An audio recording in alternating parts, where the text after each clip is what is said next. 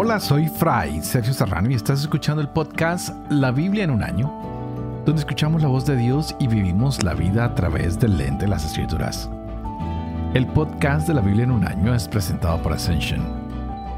Usando la cronología de la Biblia The Great Adventure, edición en español, leeremos desde Génesis hasta Apocalipsis, descubriendo cómo se desarrolla la historia de la salvación y cómo encajamos en esa historia hoy. Continuamos con el libro de números y estamos mirando en los programas anteriores cómo Moisés se quejó con Dios.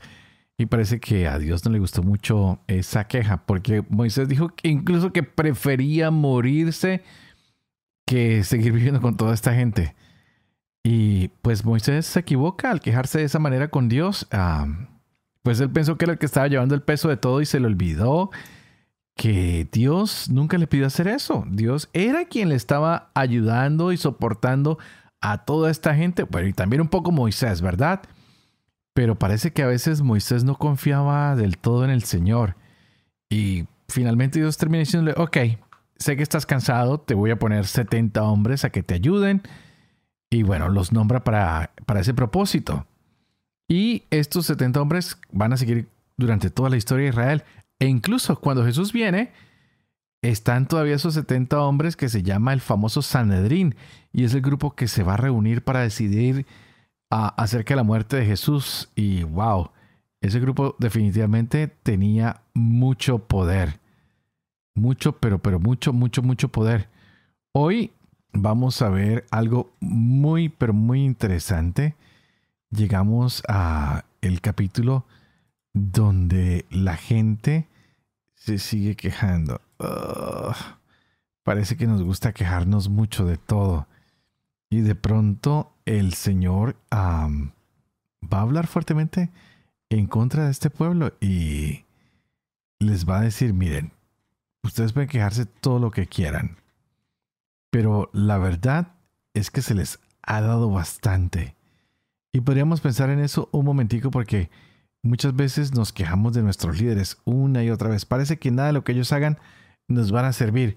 Y hoy es Aarón y Miriam, los hermanos de Moisés, los que se van a quejar y que tratan de quitar la autoridad de Moisés. Están organizando como una revuelta y claro, tienen una queja justa porque Moisés está diciendo que los israelitas no se deben casar con extranjeros, pero la esposa de Aarón es extranjera, pero parece que esa no es la preocupación y ellos empiezan a murmurar porque podemos leer entre líneas que ellos parece que quieren tomar el puesto de Moisés y de pronto Dios les va a decir, miren, tengan cuidado porque el que escogió a Moisés no fue ninguno de ustedes, fui yo.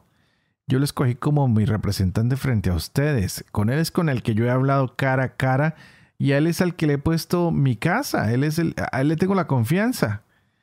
Así que, por favor, ah, no la cojan contra él, porque él está respaldado por mí. Así que vamos a ver que Miriam va a contraer lepra y después Aarón va a tener que pedir perdón. La autoridad de los líderes escogidos por Dios definitivamente tiene que ser respetada. Pues si nos rebelamos contra estos líderes, es como rebelarnos contra Dios mismo. Así que vamos a ver qué nos traen estos capítulos del día de hoy. Tendremos números, capítulo 12 y 13. Tendremos uh, Deuteronomio capítulo 11 y el Salmo 94. Este es el día 62. Empecemos.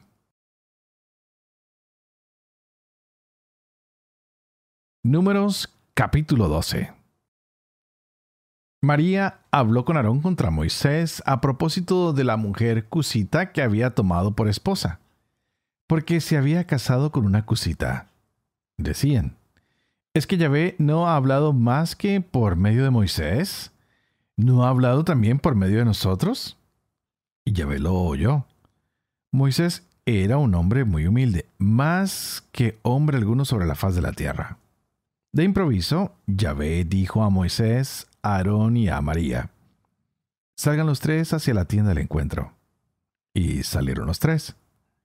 Bajó Yahvé en la columna de nube y se quedó a la puerta de la tienda. Llamó a Aarón y a María y se adelantaron los dos. Dijo Yahvé, escuche mis palabras. Si entre ustedes un profeta, en visión me reveló a él y habló con él en sueños. No así con mi siervo Moisés. Él es de toda confianza en mi casa. Boca a boca hablo con él, abiertamente y no en enigmas, y contempla la imagen de Yahvé. ¿Por qué pues han osado hablar contra mi siervo Moisés? Y se encendió la ira de Yahvé contra ellos. Cuando se marchó y la nube se retiró de encima de la tienda, María advirtió que estaba leprosa, blanca como la nieve. Aarón se volvió hacia María y vio que estaba leprosa. Y dijo Aarón a Moisés, Perdón, Señor mío, no cargues sobre nosotros el pecado que neciamente hemos cometido. Por favor, que no sea ella como quien nace muerto del seno de su madre, con la carne medio consumida. Moisés clamó a Yahvé diciendo, Oh Dios, cúrala por favor. Yahvé respondió a Moisés, Si tu padre le hubiera escupido al rostro, ¿no tendría que pasar siete días de vergüenza? que queden siete días fuera del campamento y luego sea admitida otra vez. María quedó siete días excluida del campamento, pero el pueblo no partió hasta que ella se reintegró. Después el pueblo partió de Haserot y acamparon en el desierto de Parán. Yahvé dijo a Moisés, Envía algunos hombres, uno por cada tribu patriarcal, para que exploren la tierra de Canaán que voy a dar a los israelitas que sean todos príncipes entre ellos. Los envió Moisés según la orden de Yahvé desde el desierto de Parán. Todos ellos eran jefes de los israelitas. Sus nombres eran estos. Por la tribu de Rubén, Samuá, hijo de Sacur. Por la tribu de Simeón, Safat, hijo de Jorí. Por la tribu de Judá, Caleb, hijo de Jefone. Por la tribu de Isaacar, Yigal, hijo de José. Por la tribu de Efraín, Osea, hijo de Nun. Por la tribu de Benjamín, Paltí, hijo de Rafú. Por la tribu de Zabulón, Gadiel, hijo de Sodí. Por la tribu de José, por la tribu de Manasés, Gadí, hijo de Susí. Por la tribu de Dan, Amiel, hijo de Huemalí. Por la tribu de Aser, Setur, hijo de Miguel. Por la tribu de Neftalí, Nakbi, hijo de Bathsi. Por la tribu de Gad, Weuel, hijo de Maquí. Esos son los nombres de los que envió Moisés a explorar el país, pero a Osea, hijo de Nun, Moisés le llamó Josué. Moisés los envió a explorar el país de Canaán y les dijo, Suban ahí por el Negev y después subirán a la montaña. Reconozcan el país a ver qué tal es y el pueblo que lo habita, si es fuerte o débil, escaso o numeroso, y qué tal es el país en que viven, bueno o malo, como son las ciudades en que habitan, abiertas o fortificadas, y cómo es la tierra fértil o pobre, si tienen árboles o no. Tengan valor y traigan algunos productos del país. Era el tiempo de las primeras uvas. Subieron y exploraron el país desde el desierto de Sin hasta Rehob, a la entrada de Hamat. Subieron por el Negev y llegaron hasta Hebrón, donde residían Ahimán, Sesai y Talmai, descendientes de Anak. Hebrón había sido fundada siete años antes que Tanis de Egipto.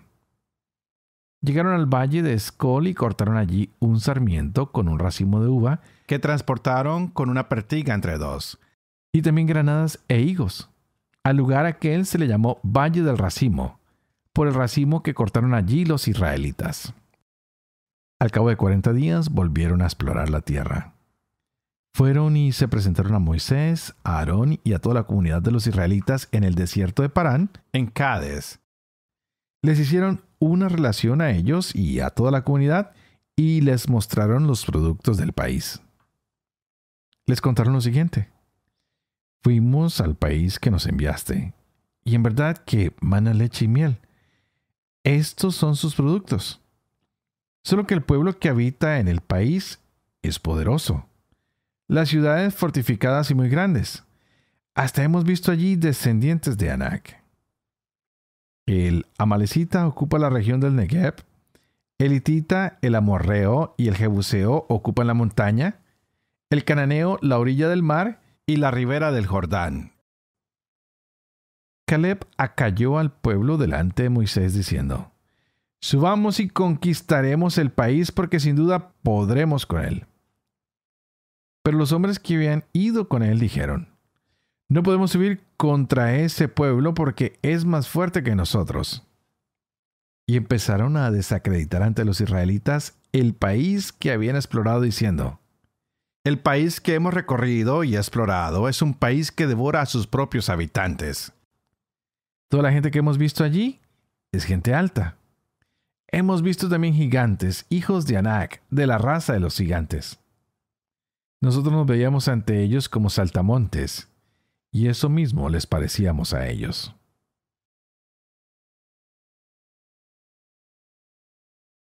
Deuteronomio capítulo 11 Amarás a Yahvé tu Dios y guardarás sus consignas, sus preceptos, normas y mandamientos todos tus días.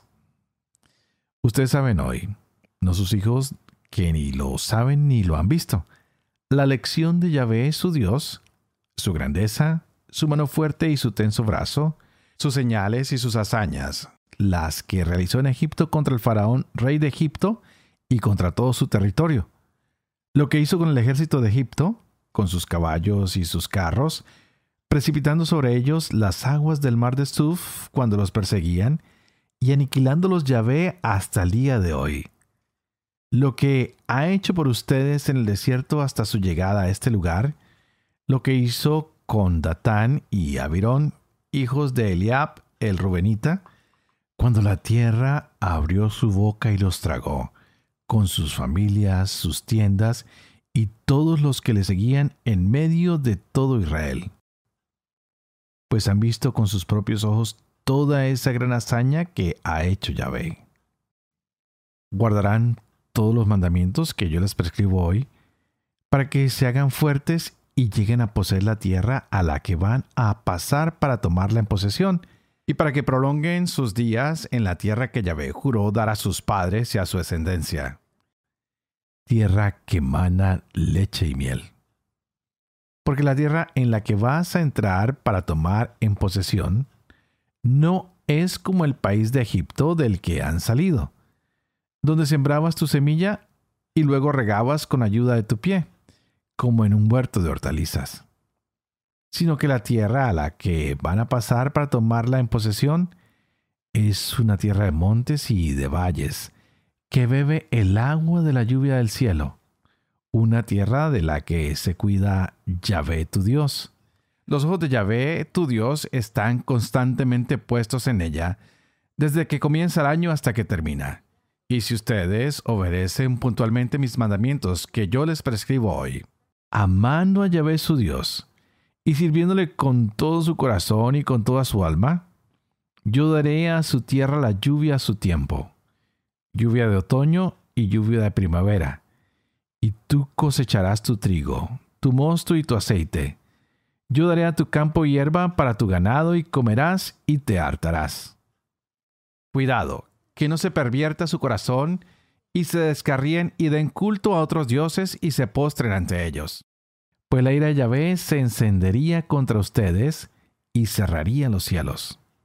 No habría más lluvias y el suelo no daría su fruto y ustedes desaparecerían bien pronto de esa tierra buena que Yahvé les da. Pongan estas palabras mías en su corazón y en su alma.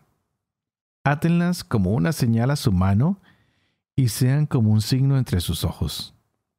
Enséñenselas a sus hijos hablando de ellas tanto si estás en casa como si vas de camino, así acostado como levantado. Las escribirás en los postes de tu casa y en tus puertas, para que sus días y los días de sus hijos en la tierra que Yahvé juró dar a sus padres sean tan numerosos como los días del cielo sobre la tierra. Porque si de verdad ustedes guardan todos estos mandamientos que yo les mando practicar, amando a Yahvé su Dios, siguiendo todos sus caminos y apegándose a Él, Yahvé desalojará delante de ustedes a todas esas naciones, y ustedes desalojarán a naciones más numerosas y fuertes que ustedes. Todo lugar que sea hollado por la planta de su pie será suyo, desde el desierto y el Líbano, desde el río, el río Éufrates hasta el mar occidental se extenderá su frontera. Nadie podrá resistirles. Yahvé su Dios sembrará el miedo y el pánico ante ustedes sobre todo el territorio que pisen sus pies, como Él les ha dicho. Mira, yo pongo hoy ante ustedes bendición y maldición. Bendición si escuchan los mandamientos de Yahvé su Dios que yo les prescribo hoy. Maldición si desoyen los mandamientos de Yahvé su Dios, si se apartan del camino que yo les marco hoy para seguir a otros dioses que no habían conocido. Cuando Yahvé tu Dios te haya introducido en la tierra a la que vas a entrar para tomarla en posesión, pondrás la bendición sobre el monte Gazirín y la maldición sobre el monte Ebal. ¿No estará al otro lado del Jordán, detrás del camino del poniente, en el país de los cananeos que habitan en Arabá, frente a Gilgal, cerca de la encina de Moré? Ya que van a pasar el Jordán para ir a tomar posesión de la tierra que Yahvé su Dios les da, cuando la posean y habiten en ella, cuidarán de poner en práctica todos los preceptos y las normas que yo les pongo delante hoy. Salmo 94 Dios de la venganza, Yahvé. Dios de la venganza aparece. Levántate, juez de la tierra, da su merecido a los soberbios. ¿Hasta cuándo los malvados, Yahvé, hasta cuándo triunfarán los malvados? Cacarean diciendo insolencias, se pavonean todos los malhechores. Aplastan a tu pueblo, Yahvé, humillan a tu heredad, matan al forastero y a la viuda, asesinan al huérfano. Dicen, Yahvé no lo ve, no lo advierte el Dios de Jacob. Comprendan, estúpidos del pueblo, insensatos, ¿cuándo entenderán? El que implantó la oreja no va a oír. El que formó los ojos no ha de ver. El que corrige a los pueblos no ha de castigar. El que enseña a los hombres no conocerá. Yahvé conoce los pensamientos del hombre, sabe que solo son un soplo. Feliz el hombre a quien educas, Yahvé, aquel a quien instruyes en tu ley, para aliviarlos tras los días amargos mientras se cava la fosa para el malvado. Pues Yahvé no dejará a su pueblo, no abandonará a su heredad. Al justo se le devolverá su derecho. Tendrán buen fin los rectos de corazón. ¿Quién se alzará a mi favor contra el malvado? ¿Quién estará a mi favor contra el malhechor? Si Yahvé no viniera en mi ayuda, pronto habitaría en el silencio. Cuando digo vacila mi pie, tu amor Yahvé me sostiene. En el colmo de mis cuitas interiores, tus consuelos me confortan por dentro.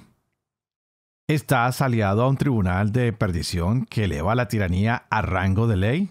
Atropellan la vida al justo, condenan vidas inocentes. Pero Yahvé es mi baluarte, mi Dios, mi roca de refugio. Les pagará con su propia maldad. Los aniquilará por su malicia. Los aniquilará Yahvé, nuestro Dios.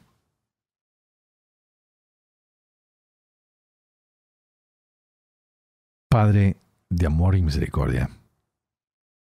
Tú que haces elocuente la lengua de los niños, educa también la mía e infunde en mis labios la gracia de tu bendición, Padre, Hijo y Espíritu Santo. Y a ti te invito para que pidas al Espíritu Santo que abra nuestra mente y nuestro corazón para que podamos gozarnos de esta hermosa palabra que nos regala hoy el Señor. Estamos con estos capítulos 12 y 13 de los números. El pueblo definitivamente está levantado. Hoy han desafiado la autoridad de Moisés y Dios responde con un castigo muy severo.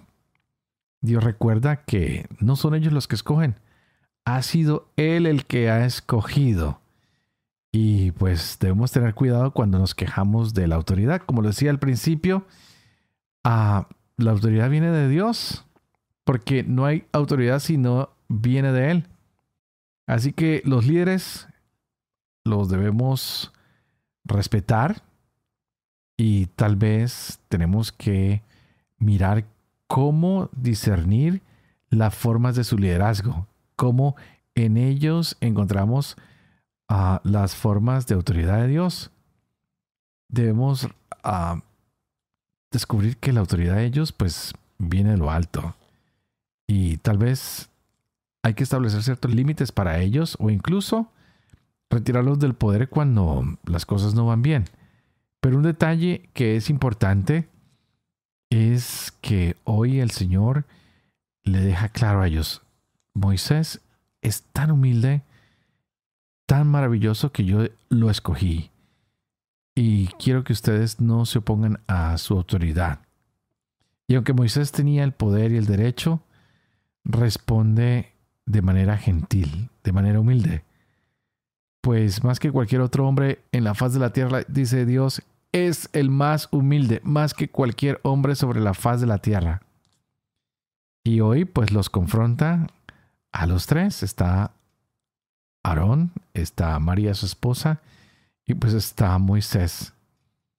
Y hoy Aarón le tiene que decir a Moisés, oye, por favor, intercede para que mi esposa restaure su salud, para que podamos ah, disminuir el castigo que ella ha merecido. Y el Señor tiene misericordia una vez más. Y les demuestra que la acción de Moisés tiene poder porque intercede y las cosas se dan. Así que tenemos que preguntarnos hoy en día, ¿tenemos nosotros derecho a quejarnos tanto? Porque a veces nos quejamos y nos quejamos, pero no seguimos las normas que nos da la autoridad. Tengo un amigo que se quejaba que le habían dado un ticket o una multa por pasarse un semáforo en rojo. dije, bueno, pues tenías que haber escuchado esa voz del semáforo que dice parar cuando está en rojo, ¿no? Ay, pero es que es muy caro. Bueno, pero no escuchaste. Así que es interesante, pero quisiera también hablar un poquito del reporte que dan estos 12 hombres que, que se mandan. No solo de que rechacemos la autoridad, sino que hoy los espías que van a la tierra se dan cuenta que realmente es muy buena, que emanan leche y miel. Pero reportan que el pueblo que está allá es demasiado fuerte. Los que habitan en esa tierra son gente muy grande, tienen grandes ciudades, grandes fortificaciones. Y Caleb levanta la voz y dice, bueno, podemos planear el ataque porque Dios nos lo está entregando. ¿Y qué hacen los demás espías? Se dejan poseer por el miedo y empiezan a dudar y a decir que es imposible conquistar esta tierra. Parece que el pueblo le creyó más a los espías que a Dios. Parece que hoy el pueblo se revela contra el plan de Dios y están resolviendo que de pronto es mejor tener otro líder. ¿Alguien tal vez que los regrese a la esclavitud de Egipto? No sé, no sé, no sé. Pero lo veremos en los próximos capítulos. Esto cada día se pone más interesante. Pidámosle al Señor que nos ayude a confiar más en su palabra, que nos ayude a confiar más en los líderes que Él pone frente a nosotros, de su pueblo, de su iglesia, de este rebaño que conocemos hoy como iglesia.